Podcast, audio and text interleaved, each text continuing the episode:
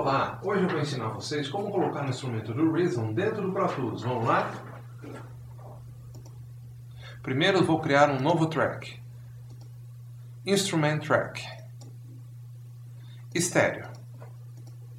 Criado aqui, eu chamo o plugin do Reason. Está aqui, maravilha. Crio agora um novo track, um track MIDI. Pronto. Vou até o Reason. Vou criar um piano no Reason. Beleza, já está aqui. Olha, NNXT1.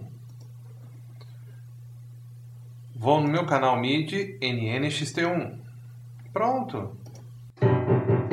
Já está aqui. É só pôr para gravar. Olha que bonitinho.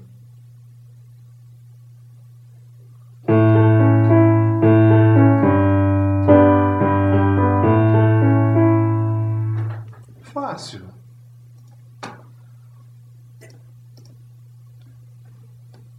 Olha como que ele toca aqui. Você vai no rhythm.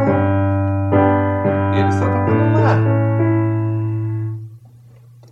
Viu como que é fácil? Logo, logo eu volto mais. Até mais.